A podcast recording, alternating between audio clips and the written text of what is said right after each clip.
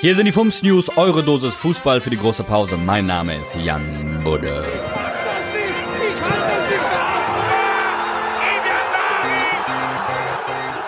Bayern, der Bayerische Fußballverband untersagt Amateurfußball bis zum 31. August. Oder wie wir Stadiongespenster von Fums sagen, also schon mal keine Geisterspiele in Nürnberg.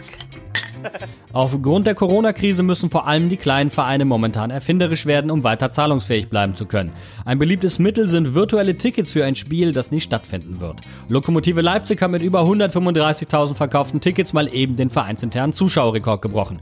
Oder wie der Nachbarverein in Leipzig sagt, gute Kundenbindung.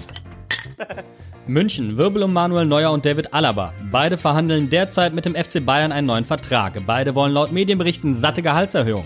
Neuer beschwerte sich daraufhin öffentlich über das Bekanntwerden von Verhandlungsinhalten. Wir Reklamierarme vom Fums meinen, er sollte es doch wirklich gewohnt sein, dass er etwas nicht bekommt, wenn er reklamiert. Jens Lehmann fällt im Sport 1 Doppelpass mit merkwürdigen Äußerungen auf. Unsere Aluhutständer vom Fums und Grätsch reflektieren. Es ging ja dann noch weiter, dann ging es dann um die Frage Geisterspiele ja oder nein. Und ja, aber im Baumarkt ginge das ja auch. Da möchte ich mal kurz die These in den Raum stellen, dass ähm, in, zu keiner Zeit im Baumarkt gleichzeitig 20.000 Personen äh, sich aufhalten. Ja, es sei denn, diese kleinen Tontöpfe sind im Angebot. Dann könnte es sein, dass so eine Masse da aufläuft. Ja, das ist richtig.